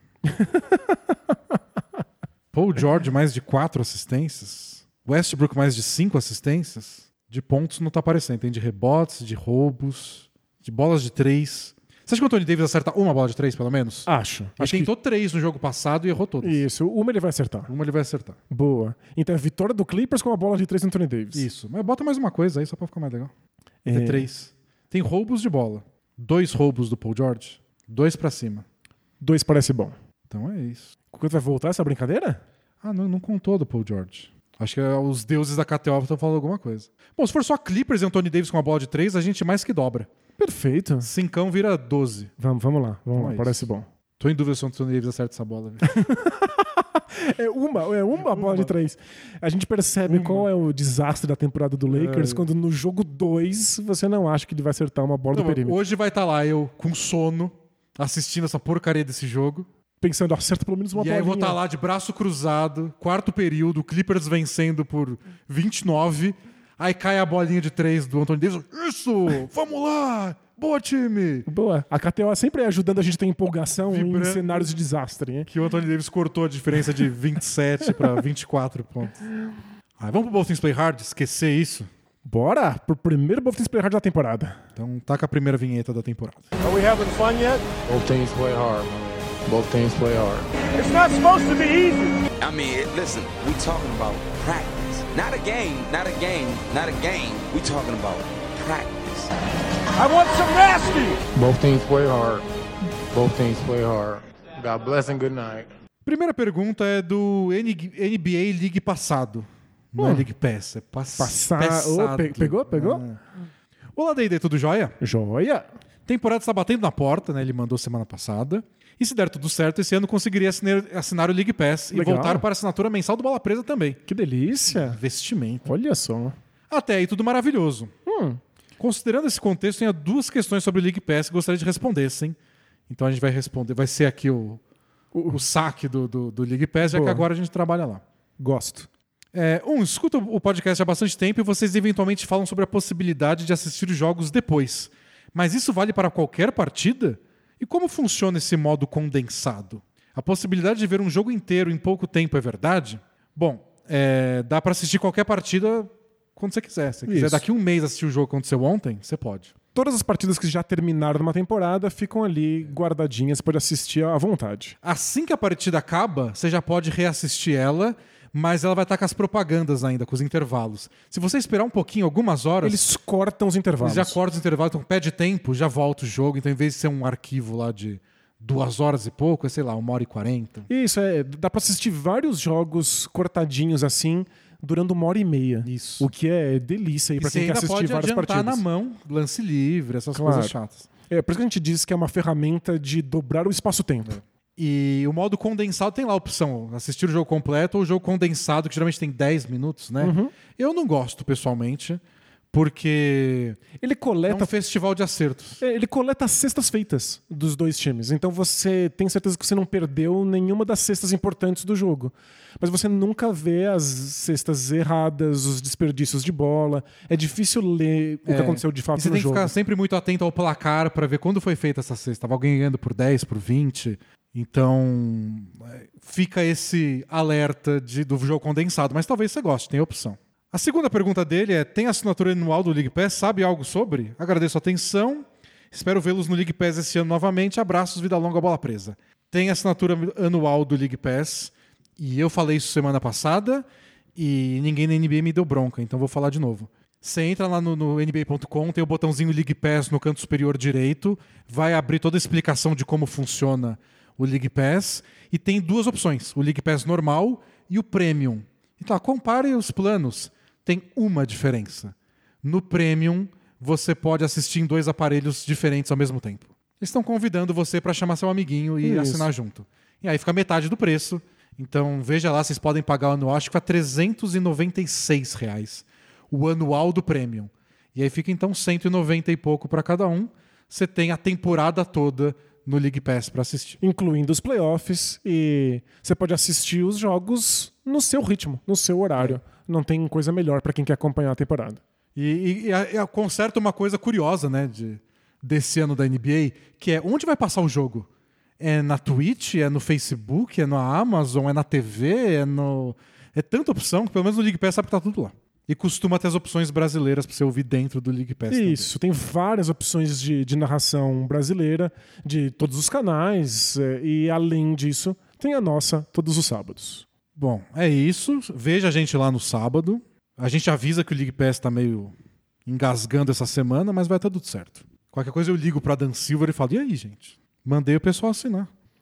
Vai fazer essa desfeita, Dan Silva. Próxima pergunta é do Dennis Smith Jr., só que sem impulsão. Não sobrou muita coisa, né? Espero que você tenha o dinheiro que ele ganhou no primeiro contrato. Tomara, dele, senão você vai estar nu com a mão no bolso. O próximo contrato não sei se vai existir. Infelizmente. Nele eu apostei durante muito tempo. É, Eu ia ser o comentarista. Sabia que tinha talento aí. Não tinha. não tinha. Bom dia, meus amados Neto e Casagrande da Podosfera basquetebol... basqueteboleira brasileira. Claramente o Danilo é o Neto? Não acho que claramente você é o É Neto. porque eu gosto de pão. Pão! Pão! Acho que é por isso.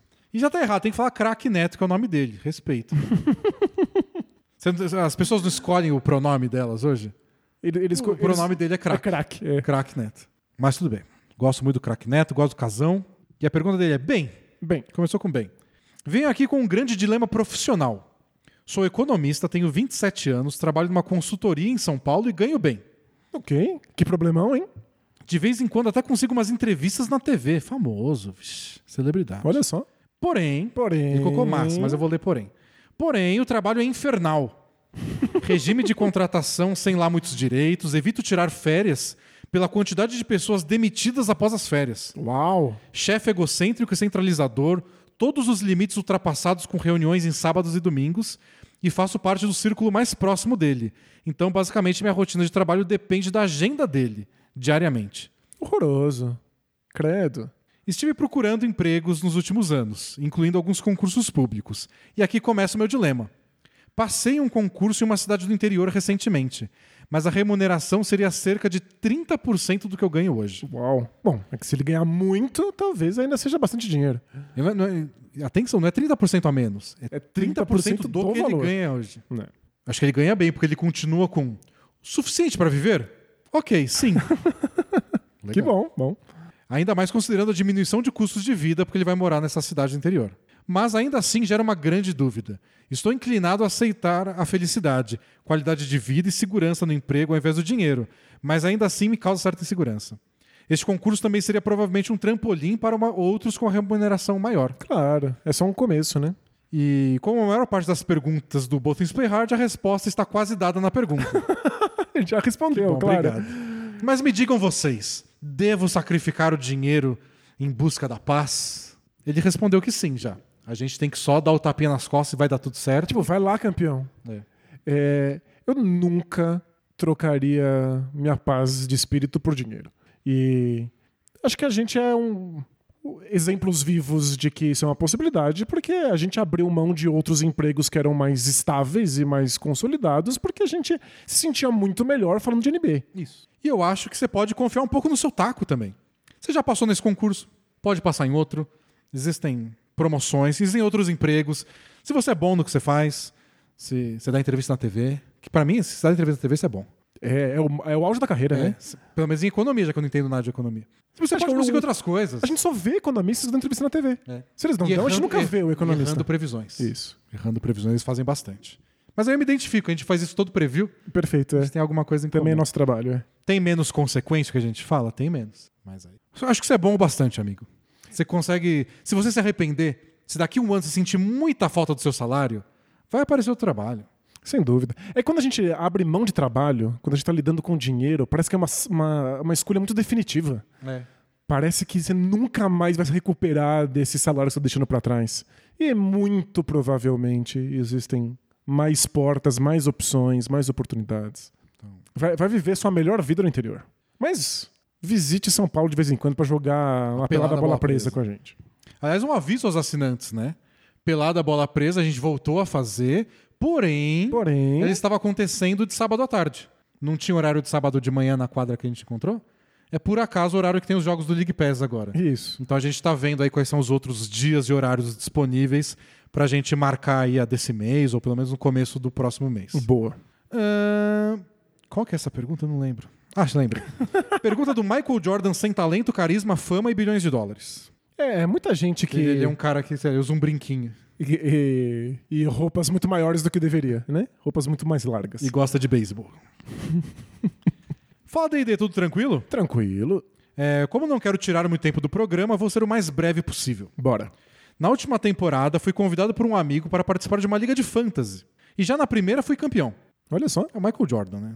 Michael Jordan é ruim nessa de montar time de, de NBA, né? É, ele tá tentando há muitos anos e nunca conseguiu ainda. Para isso, tive que ignorar 400 pedidos de troca de um outro time. Até aí tudo bem.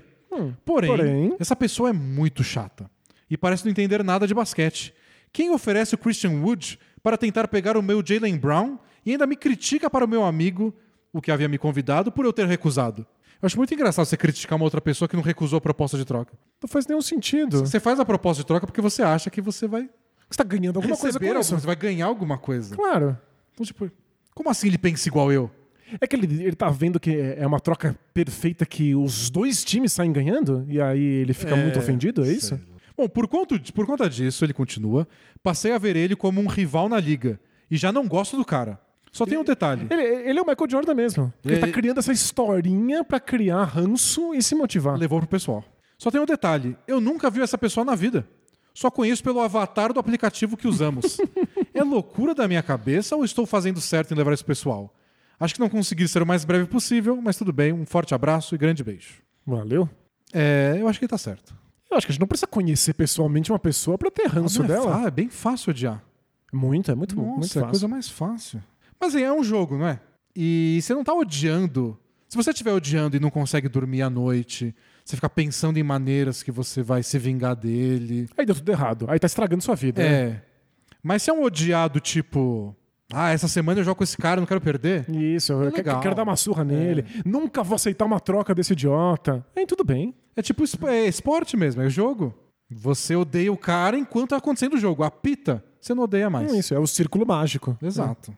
Então, o círculo mágico se aplica ao fantasy? Eu acho que sim. Com um certeza. É um jogo, a gente tá jogando. A gente tá, inclusive, se você descrever exatamente o que é, fica evidente o ridículo do jogo. É, sim. né? A gente tá de brincando mentirinha. de ser dono de um time de jogadores que não existem no jogo, mas existem na vida real. É simulador de gerente. É, né? nossa. É, é tipo simulador, simulador de fila, né? Você vai fa- fazer um jogo que você faz de conta que você é o jogador? Na... O técnico? Gerente. quero, quero. Vou ficar bitolado com isso Você ainda. viu que saiu pra videogame um simulador de limpeza de alta pressão? Eu vi. Pior que eu vi. É, você pega coisas que estão enferrujadas ou sujas no videogame e limpa elas com um jato de água de videogame. Pra ter o prazer de ver a coisa limpa Isso. Sem no ter videogame. Que, sem ter que você mesmo ir lavar. Quer dizer, na verdade, você mesmo que lava, mas não na vida real. Acho que é pra quem Ah. não gosta de se molhar. É, né? É, mas pode odiar, tá à vontade. Eu Acho que a maior, a maior dificuldade do fantasy é que não tem, não tem o apito. Talvez a definição é onde começa e onde acaba o círculo mágico. É porque você tá o tempo inteiro negociando com esses, essas pessoas que participam do, do A Fantasy, qualquer né? momento chega a mensagem, não, não tem um expediente. É. Eu acho que é círculo mágico enquanto você está falando sobre o Fantasy. Qualquer outra coisa, ou qualquer outro assunto, É. você tem que parar de jogar, né? Você nem, nem tá odiando ele tanto assim, então. Só de vez em Só quando. de vez em quando. É, próxima pergunta é do Tyler Hero Curitibano. Fala, jovem nerd Azagal do mundo da bola laranja. O Danilo claramente é o jovem nerd. Claramente. Tudo estável? Estável. Estável? Não, não, estável. Não tá estável? O mundo não parece estável. Essa semana foi caótica montando o estúdio Bola Presa de Mas Rádio e TV. Agora que os estudos para de rádio e televisão estão montados, parece estável. Ah, Eu não vi nada tombando e nada caindo nas nossas cabeças enquanto a gente gravou. Então vai, vai começar a ser estável agora. Boa. É, apesar do basquete sempre ter sido um dos meus esportes favoritos em Olimpíadas, comecei a acompanhar a NBA só em 2019. Bem-vindo. E sou fã de filmes e documentários. Legal. Vocês teriam indicação de algum produto audiovisual que fuja do senso comum de filmes de Sessão da Tarde barra Adam Sandler? Nada contra, amo esses filmes, mas não é o que estou procurando no momento. Ou documentários como Last Dance ou a trajetória de um time específico? Tento procurar recomendações, mas só recebo o novo filme do Adam Sandler, Space Jam e o documentário do Jordan. Agradeço desde já, vida longa, bola presa. Valeu? Que fique claro, assista esses todos Claro. também. Faz- Se você está entrando no mundo do basquete, É importante, até pra gente. pra- A gente tem um terreno em comum pra poder falar sobre, até pra comparar com coisas novas. Então veja esses, mas você está procurando coisas, acho que mais. Ele, ele não quer uma coisa sessão da tarde, quer uma coisa mais profunda. Que é uma- uma- Mais substância. E aí a gente lembra que a gente tem o Clube do Livro para as assinantes, que a gente pega produtos culturais que falam de basquete e grava um podcast sobre ele. A gente geralmente disponibiliza para vocês assistirem ou lerem o, o produto em questão.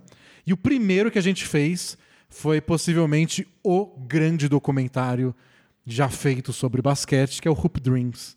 E talvez um dos grandes documentários feitos sobre esporte ou sobre qualquer coisa. E ganhou o Oscar de, de documentário. É só um- uma obra de arte muito bonita, muito importante, muito impactante. Chama Hoop Dreams e acompanha a vida, a juventude de dois garotos nos Estados Unidos que sonham em se tornar jogadores profissionais um dia. E eles acompanham por anos e anos e anos, até eles saírem da, do, do ensino médio. É impressionante, impressionante. É, e como tudo, acaba sendo uma conversa sobre classicismo, e a situação da população negra nos Estados Unidos, como eles são obcecados por esporte, às vezes se esquecem que são pessoas que estão jogando e tentando uma vaga. E de como eles times. enxergam o esporte como a saída para uma vida difícil que eles estão tendo, É, dentro da família. é incrível. É, um, é, é como você convence alguém da sua família que não gosta de basquete a entrar no mundo do basquete. Nossa, é muito- Porque no fundo é só um retrato social, uma discussão sobre sociedade muito importante. E eu recomendaria também a série 30 for 30, 30 por 30, da ESPN, que eles têm muitos documentários sobre vários esportes e tem alguns que o tema são é, basquete, NBA. E tem três que eu acho a, a trinca imperdível, que é o Jordan Rides the Bus, que acompanha, que é sobre aqueles ano e meio que o Jordan passou no beisebol, no- nos times das ligas menores de beisebol. E aí o olhar é pra ele no beisebol e não pro Bulls que ficou sem Isso. ele, né? É, não- é muito, muito bom. Tem o No Crossover, que é sobre o quando o Iverson foi para julgamento. O Iver, Alan Iverson, antes de entrar na NBA, quando ele estava ainda no ensino médio, numa situação toda esquisita, e fala sobre o julgamento dele. E acho que é o que é o favorito de todo mundo, que é o Once Brothers, que fala da relação do Drazen Petrovic com o Vlade Divac durante a separação da Iugoslávia. É incrível. Um deles, o Petrovic croata, o Divac é, sérvio, e eles jogavam pela seleção da Iugoslávia, a Iugoslávia se separa, e fala sobre a relação pessoal deles e tudo que eles viveram naquela época. É um dos grandes times da história do basquete internacional. Então, esse é espetacular. É, não, é imperdível, Esse é é. imperdível. Não sei se você lembra de algum outro. É, bom, tem os que a gente também viu no nosso clube do livro que estão disponíveis na famosa rede de streaming vermelha.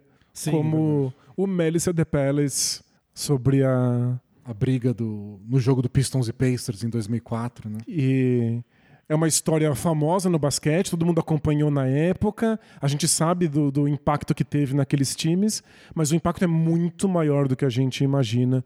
E é muito legal ver o Jermaine O'Neal abordando isso. Inclusive, ele é um dos produtores do documentário, ele quis que o documentário saísse Ele pra gente sentiu poder... que não tinha a versão deles, né? É, e dá, dá pra ver como o impacto nesses atletas foi muito maior do que a gente supunha.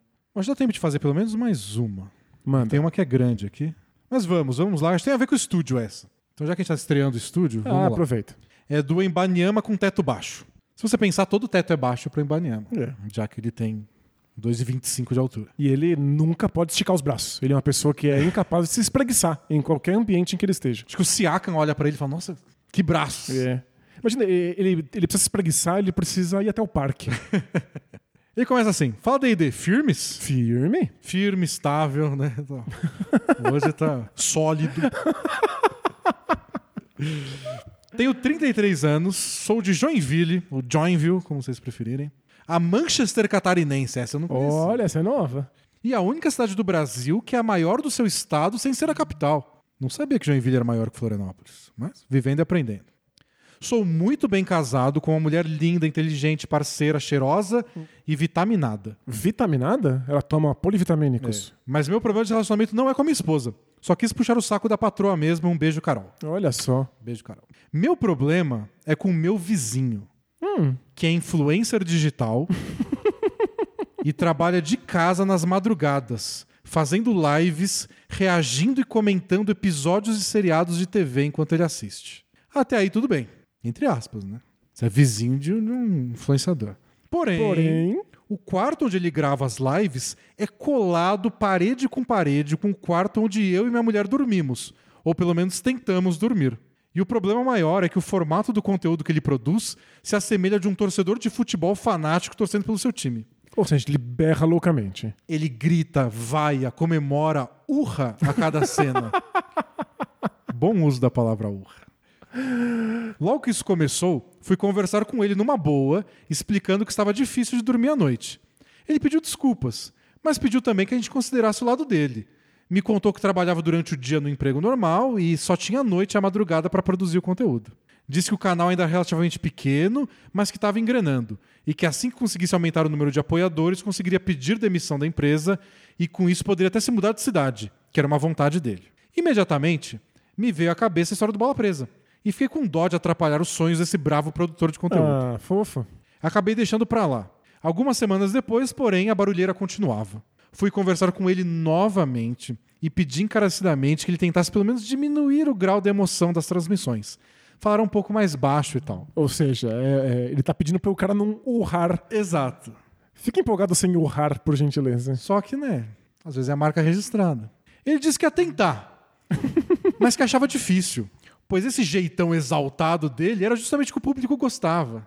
É, o público gosta de cada coisa, né? Falei então pra ele procurar algum equipamento, alguma coisa pra pôr nas paredes e abafar o som, sei lá. Perfeito. E ele disse que já tinha começado a ver essas coisas, mas que tava caro e ele tava sem grana, então que ia ficar mais pra frente.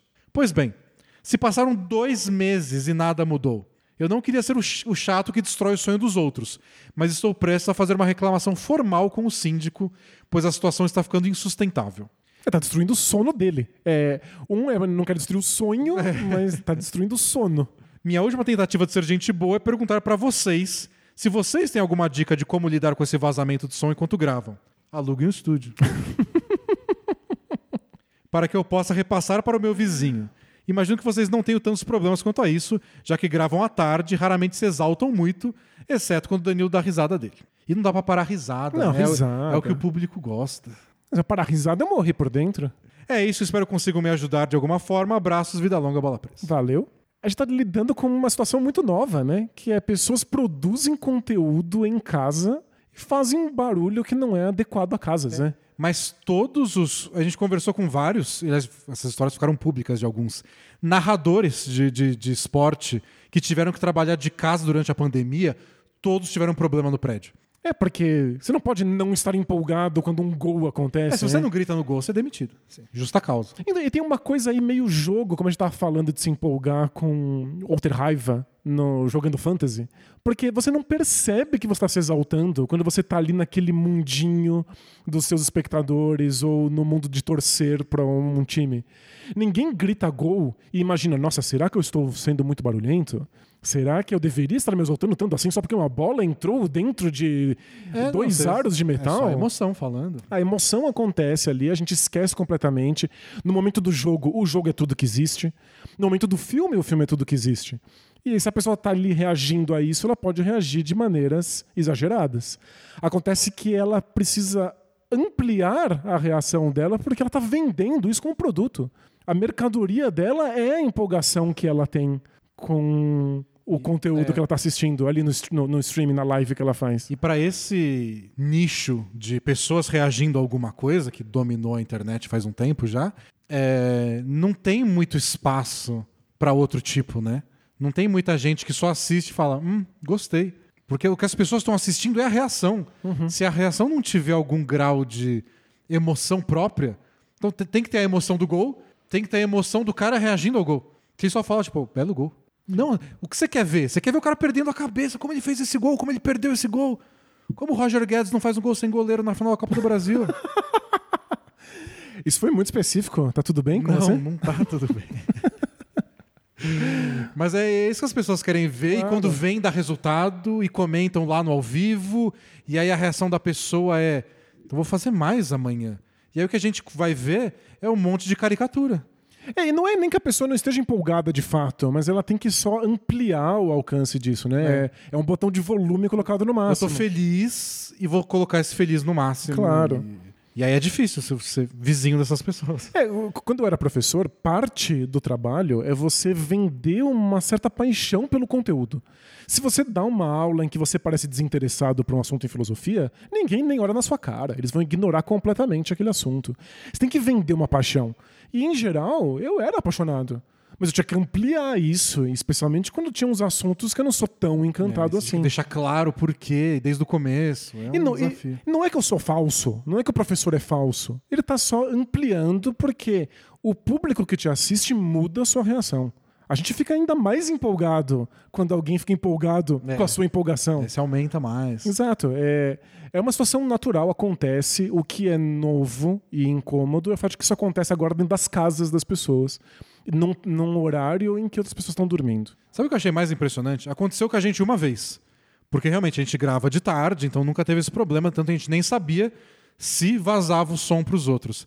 Até o dia que a gente foi fazer a nossa primeira transmissão no League Pass, E foi de madrugada. que o jogo começou às 11h30 da noite, e o vizinho do Danilo ficou pirado. Não, enlouquecido. É, ele bateu com a vassoura na, Na janela, janela, na janela. Uma vassoura muito comprida. E depois veio conversar com, com a gente. Minha namorada recebeu, explicou que a gente estava numa transmissão ao vivo internacional no League Pass. Ele falou: Não me importa. Vou chamar a polícia. Vou chamar a polícia. Chamou a polícia. É que a polícia não apareceu. Tem mais o que fazer. Né? Mas, di- tipo, dito isso, uma vez encerrado o problema, não repetimos mais. É, a gente achou outros lugares para fazer as próximas transmissões e, e aumentou um pouco da urgência, porque tipo, é, a gente devia ter nosso lugar próprio em vez de Claro. fazer na sua casa. E por isso estamos aqui no estúdio. Mas eu fui impressionado porque a gente fez isso uma vez. No primeiro tempo do jogo, estavam batendo com uma vassoura na janela. O cara tá há dois meses e tá, putz, minha última tentativa de ser gente boa é perguntar pra vocês se tem uma solução. Tem gente que não permite 10 minutos. Não. O cara tá dois meses ouvindo um cara urrar na parede do lado e tá com medo de estragar os sonhos dele. É que viver... Tem gente que é boa demais pra esse mundo. Tem, tem gente que merece um abraço. Porque viver em coletividade envolve você fazer umas concessões. E às vezes a concessão é: tá bom, meu vizinho vai fazer algum barulho. Porque ele existe, porque ele tá vivo, porque ele tá feliz, porque ele tá fazendo uma coisa importante na vida dele. Tá tudo bem, você faz essa concessão. Por dois meses, talvez seja uma concessão um pouco grande demais. E aí, o que você deve dizer pro seu vizinho é que ele precisa de uma cobertura acústica. É, pelo amor de Deus. Faz É. uma vaquinha, fala pra ele fazer uma vaquinha com o público dele. Isso. Tem jeitos alternativos aí de, de gastar menos dinheiro. Se ele forrar o quarto dele com caixa de ovo, as coisas certamente vão melhorar pra você. E é isso, gente. Esse foi o primeiro podcast no estúdio novo. Se você escuta só em áudio, espero que tenha sido tudo igualzinho do jeito que era antes. Você nem percebeu. Para quem nos vê no YouTube, espero que tenha sido um colírio para seus olhos. Boa. E a gente continua aqui conversando ao vivo com o pessoal que tá aqui no YouTube. Depois a gente dá uma passadinha lá no Instagram para quem quer espiar aí o- os detalhes, os bastidores do nosso estúdio. Mas você que tá aí em áudio, muito obrigado pela audiência. E acompanhem a gente no sábado. E o resto da temporada vai ser uma temporada incrível. E esperamos contar com a audiência de vocês. Boa. Até mais, pessoal. Tchau! Tchau, tchau!